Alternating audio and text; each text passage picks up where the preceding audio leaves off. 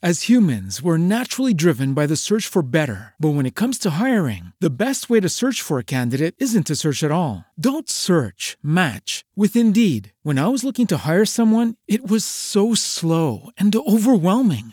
I wish I had used Indeed. If you need to hire, you need Indeed. Indeed is your matching and hiring platform with over 350 million global monthly visitors, according to Indeed data, and a matching engine that helps you find quality candidates fast. Ditch the busy work. Use Indeed for scheduling, screening, and messaging so you can connect with candidates faster. And Indeed doesn't just help you hire faster. 93% of employers agree Indeed delivers the highest quality matches compared to other job sites, according to a recent Indeed survey. And listeners of this show will get a $75 sponsored job credit to get your jobs more visibility at Indeed.com slash podcast. That's Indeed.com slash podcast. Terms and conditions apply. Hola, ¿cómo estás? Antes de comenzar el podcast, quiero contarte que en el mes de mayo tenemos algo muy especial e importante. Es la Cumbre Latinoamericana de Management, la empresa post-coronavirus. Esta es una cumbre internacional totalmente online donde grandes expositores van a estar hablando de la coyuntura actual y el devenir del futuro. El valor de la entrada será a total beneficio de la Federación Internacional de Sociedades de la Cruz Roja y de la Media Luna Roja, para los centros de América Latina comprometidos en contribuir con la situación generada por el COVID-19 en materia sanitaria. Ya puedes encontrar toda la información en nuestra página web www.adem.org. Te esperamos. Bienvenidos a ADEN Business Studio, un encuentro dinámico para abordar lo que está pasando ahora en el mundo de los negocios. Puedes vernos o simplemente escucharnos. La conexión está asegurada. ADEN Business Studio comienza ya. Bienvenidos nuevamente a otro ADEM Business Studios. Es un placer recibirlos, saber que están con nosotros y que tienen ganas de conocer más, más todavía sobre el mundo del management, sobre el mundo de los negocios y por supuesto nosotros encantados de poder recibirlos a través de esta puerta. Estoy aquí con una invitada muy especial que es María Teresa Bistue, nuestra rectora del Grupo Educativo ADEM. ¿Cómo estás? Muy bien, estupendo, buenos días, un placer estar con ustedes y bueno, compartir, charlar y debatir sobre este apasionante mundo del management y del liderazgo. Eh, me gusta porque va a ser, va a ser diferente, me gusta lo que, lo, que va a pasar hoy. Primero, eh, felicitaciones, eh, obviamente, por toda tu carrera. Muchas veces en las entrevistas y en todos los, puntos y los ítems no te lo dicen porque se da por sentado, pero realmente tu carrera es, admirable. Y antes de irme al lado, al lado B, quiero ir al lado A y hacerte una pregunta de rigor, porque muy pocos saben, tú eres arquitecta. Exactamente. ¿Cómo llega una arquitecta eh, a, a, reformarse, a volver a ser y a trabajar el management y el liderazgo del management ah, de, nivel latinoamericano? A ver, eh, yo digo que son esos azares de la vida o esas alternativas y mm, como buena arquitecta tengo una base creativa muy importante. Me canso, me aburro, entonces hay que cambiar, hay que recrearse, hay que reinventarse con la base que uno tiene. Entonces, en un momento de mi vida me propusieron dirigir proyectos intangibles, tan intangible como el conocimiento.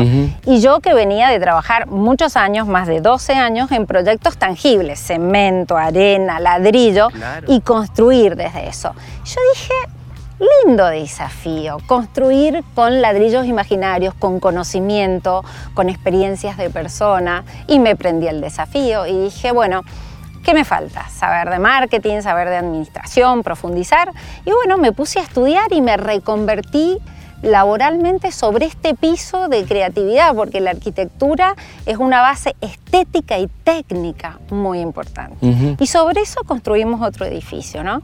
Yo creo que, que como venimos en este trayecto de la vida, está quedando fabuloso mi proyecto personal, pero hacia allá vamos, en una construcción permanente. Nunca me puedo desligar de la construcción. Eh, María Teresa, la gran constructora. Eso intentamos. Bueno, ahora con experiencias educativas de otras personas. Fantástico. Apasionante. Me, encanta. Y ahora sí quiero hablar de tu lado B, del lado que muy pocos conocen. ¿Cuál es tu lado B? Cuando de repente decís, este no es momento para hablar de management, este no es momento para hablar de, de cómo trabajar la diversidad en una empresa. tu momento, ¿qué, qué, haces en tu momento? Bueno, este, cosas vinculadas a mi pasión. Yo tengo una pasión por la lectura increíble. Integro un grupo de lectura y me gusta leer absolutamente de todo. Para mí, la lectura representa la puerta a la imaginación. Y detrás de eso es como llenar una vasija de un montón de recursos, ideas, imágenes, proyecciones de otras personas, de otros autores, de otros mundos, y que eso te abre la posibilidad a construirte desde adentro en la diversidad, porque no tenés una proyección lineal del seteo de tu cerebro. Al leer de todo y de todos los autores es que van llegando corrientes orientales, occidentales, del arte, del management, de la novela, de la historia, de la ciencia, de la psicología, y eso me apasiona. Me apasiona. Bien, bien, fantástico. Bueno, me imagino la cantidad de libros que debes tener en tu haber ya. Eh, sí, es una de mis inversiones más sólidas. Mi biblioteca. Pero buena, buena inversión. Por supuesto quiero presentarte un sonido que en realidad lo has traído tú, que eh, es el sonido que vas a vincular directamente con tu temática que vamos a trabajar sobre liderazgo y diversidad. Eh, y quiero que me lo presentes en un instante. Este es el sonido que trajo María Teresa Bistura. La memoria auditiva nos lleva a espacios insospechados y a momentos de aprendizaje. Nuestro invitado de hoy elige un sonido y una anécdota para compartir. El sonido de hoy es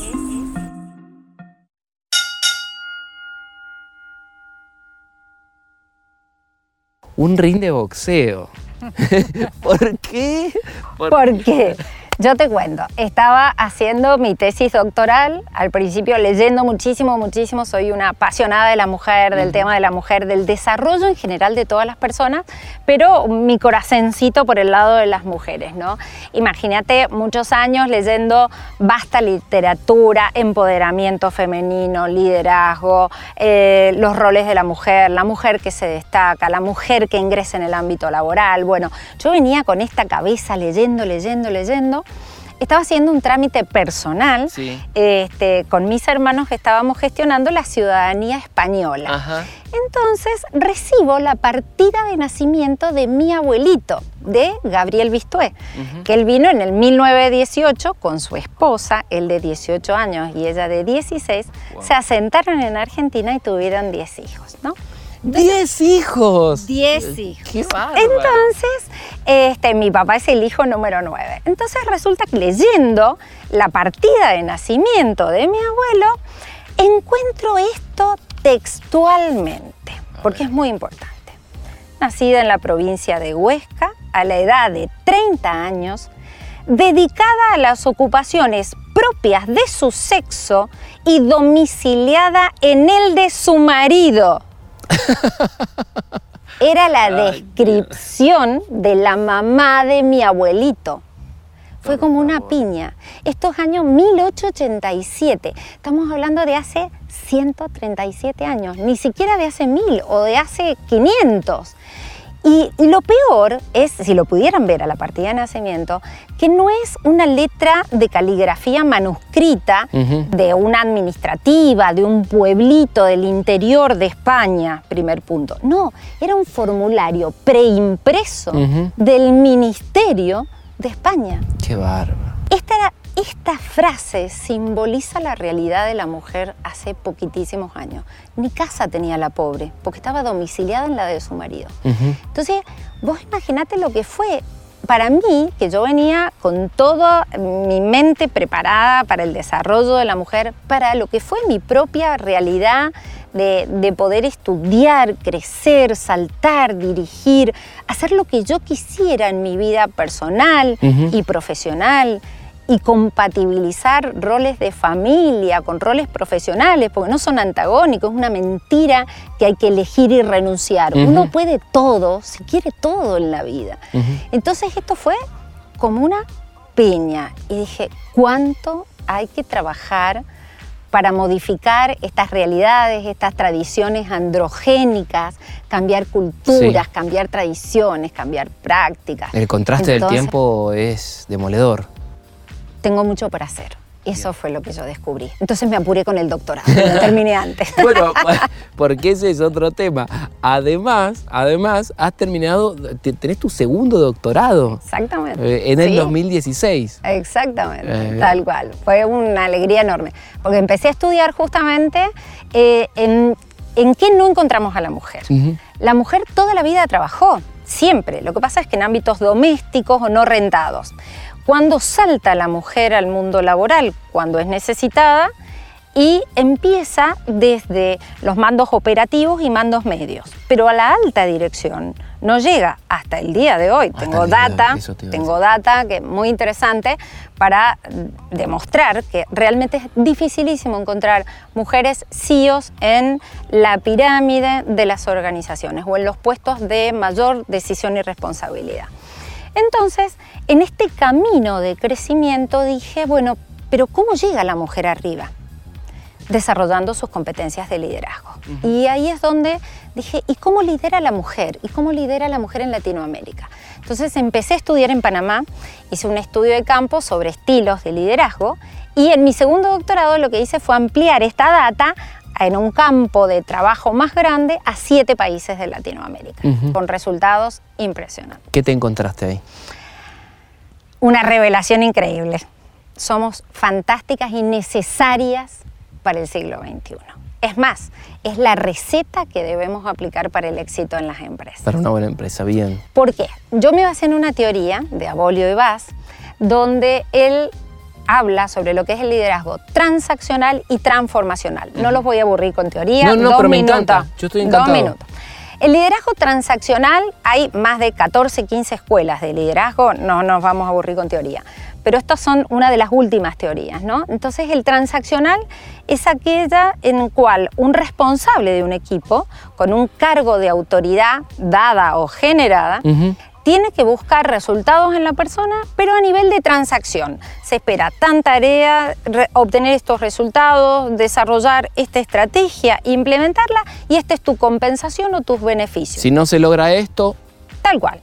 En el mundo de management todo es resultado. ¿Cuál es la gran diferencia? El liderazgo transformacional va más allá del resultado. Acompaña el resultado con personas. Bien. Centra toda su actividad en el desarrollo de las personas, en ver qué les gusta, qué quieren, cómo las motiva. Entonces ahí vos obtenés resultados superlativos. Das de piso o como sabido el resultado objetivo, pero vas más allá. Tenés a la persona creciendo, estudiando, obteniendo logros, desarrollándose, sintiéndose feliz con lo que hace. Es la forma de comulgar y aunar los intereses de la persona con la compañía o la empresa. Eh, y esa es la fórmula del éxito. Parece una negociación de Harvard esto, win-win. Exactamente. el liderazgo transformacional es eso, justamente. Bien, bien, bien, bien. Es un poco lo que está proponiendo ONU Mujeres. ONU Mujeres en el 2018 ha lanzado un programa que se llama Ganar, Ganar donde eh, dice que sumar talento beneficio es sumar talento femenino es bueno para el negocio. es un negocio sumar talento femenino y de hecho está demostrado. Hay empresas, vos sabés que en Europa ni siquiera pueden llegar a cotizar en bolsa si no demuestran cierta equidad de género y diversidad dentro de los consejos de administración. No pueden ni aspirar a la bolsa. Ahora me sorprende ciertas empresas que prefieren aferrarse a un concepto cultural antiguo y retrógrado a tener éxito. Porque no lo han probado. No ¿Sabes por qué? Porque yo creo que en el fondo despierta miedo porque se imagina que la mujer que llega a una, a una, posición de liderazgo y de poder va a ser a costa de aplastar a los otros y en una permanente competencia. Y normalmente las cualidades emocionales de la mujer están más asentadas en la colaboración que en la competencia. Entonces es una idea de construcción diferente. No es mejor el ladrillo o el cemento, se necesitan los dos para hacer una pared. Cada uno respetando su esencia, sus características principales. Y este es el gran desafío. O sea, yo pienso que no hay una categoría hombre o mujer. La categoría es gente, es ser humano. Y el talento viene en cualquier envase. Puede ser un packaging de mujer o un packaging de hombre La clave está en el talento y desarrollar este talento para liderar cosas que lleven a resultados espectaculares. Y siempre se obtienen los resultados con gente. Y ahí la mujer tiene una condición fisiológica básica, que es la posibilidad de poder albergar vida dentro de su cuerpo. Y esto está asociado a crianza. Y la crianza naturalmente te enseña desde la vida misma y la realidad muchísimas destrezas y habilidades que son fundamentales, como capacidad de escucha, adivinar, intuir, Intuir. qué le pasa al otro, adelantarse a una queja, eh, tener creatividad para entretener. Mamá, estoy aburrida. Más vale, ¿Cómo te vas a aburrir? tal cual. Eh, tenés una capacidad de empatía, capacidad de escucha, de diálogo. Y si esto lo potenciás, esto que lo ejercitas sin darte cuenta en la maternidad y en la crianza, eh, lo potencias y lo desarrollas con herramientas, con técnicas, estás desarrollando tus competencias profesionales también. Fantástico. Negociar, crecer, hacer crecer al otro. Cuando uno eh, quiere que el otro crezca, hay una vocación de enseñanza. Y para que el otro quiera aprender, tiene que haber un vínculo. Y liderar es esto, formar vínculos. Y además, fíjate cómo está cuidando un, un ecosistema que es el ecosistema laboral, de que todos tenemos, todos tenemos que ganar finalmente y nos tenemos que cuidar entre nosotros. Exactamente. Además, un dato mm, importante, ¿no? Hoy en día, en este mundo inclusivo, pluralista, diverso, global, ninguna empresa se puede dar el lujo de que la consideren sexista, machista o discriminadora. Pierde imagen de marca, pierde en valor. En las redes, los comentarios negativos Sí. pueden ser fulminantes para lo que es la operación. Entonces, el hecho de tener dentro de la compañía las visiones es sumamente importante. Tápate un ojo. ¿Me ves? Sí, Destapalo. Me ves mucho mejor. por supuesto. Esto pasa con el liderazgo femenino en las empresas. Vos tenés la mirada masculina y la mirada femenina. Captás la realidad, decodificás las necesidades del cliente, del mercado, lo que se busca, de una forma muchísimo más amplia, incluyendo miradas de la minoría, miradas de diversas culturas, miradas de, de diversa concepción. La más básica, diversidad de género, Bien. hombres y mujeres. Bien, quiero compartir contigo un business case.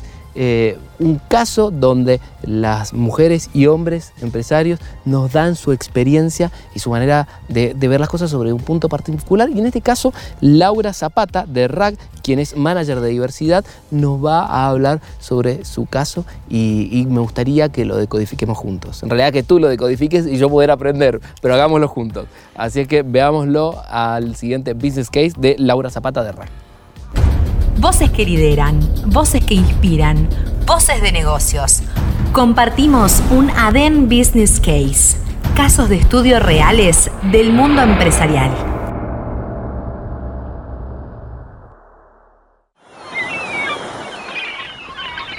Por ejemplo, cuando empecé a trabajar, cuando estaba en el sindicato, eh, yo era abogado en la Federación de Transportes, un mundo absolutamente masculino, carretera, trenes, aviones, barcos, el mundo del transporte y había un chico en prácticas conmigo.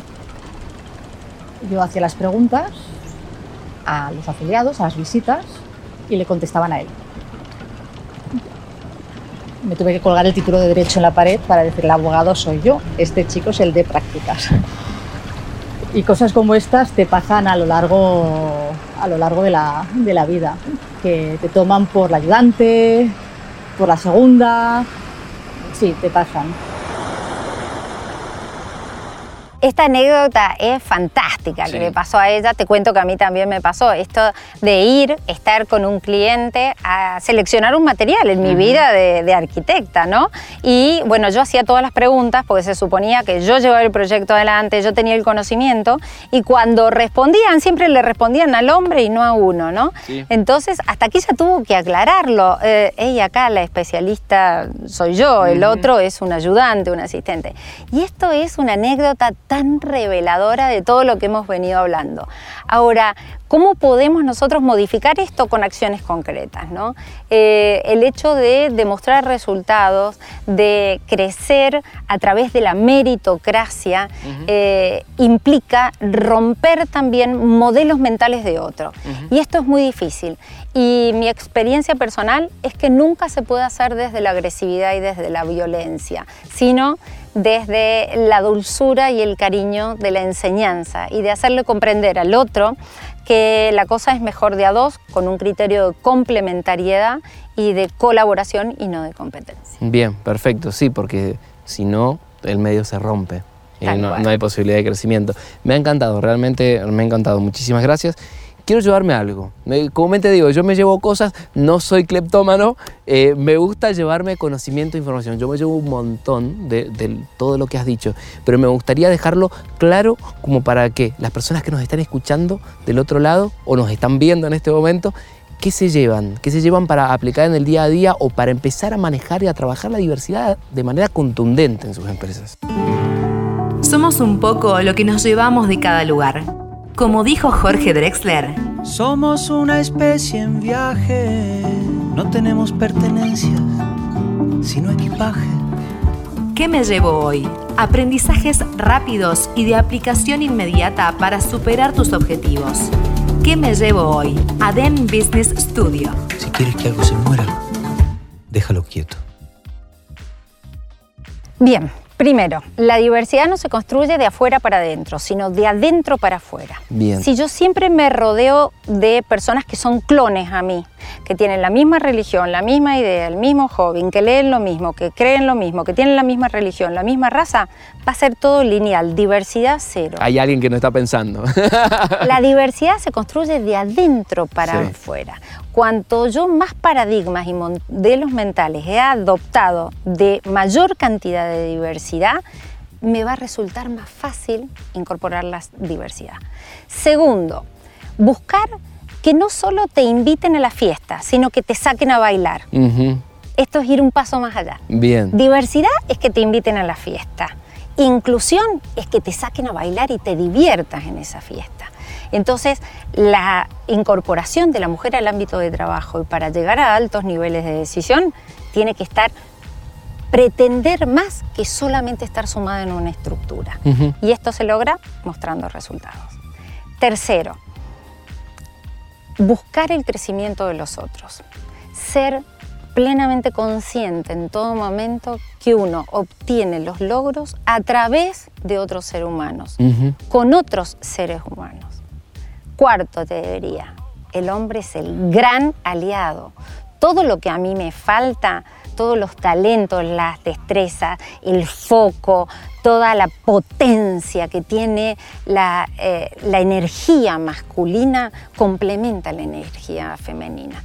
Entonces acá es cuestión de trabajar la inteligencia de género. Ganamos cuando sumamos las dos inteligencias. Inteligencia de género, qué buen concepto. Inteligencia de género. Entonces, mi gran aliado, el varón, para yo poder tener los resultados. Bien, fantástico. Muchísimas gracias María Teresa por estar con nosotros. Un placer, una alegría y cuando quieras seguimos conversando. Bien, no va a faltar oportunidad. nos va a encontrar otro escenario seguramente eh, dentro de un futuro, pero no va a faltar oportunidad. Muchísimas gracias. No, gracias a ustedes. Y a todos los que quieren conocer más sobre nosotros pueden encontrarnos en redes sociales o en nuestra página web www.adem.org. Muchísimas gracias por estar y hasta la próxima. Gracias por estar con nosotros. ¿Querés saber más? Ingresa en www.aden.org para conocernos. Te esperamos en un próximo ADEN Business Studio. It is Ryan here and I have a question for you. What do you do when you win? Like are you a fist pumper?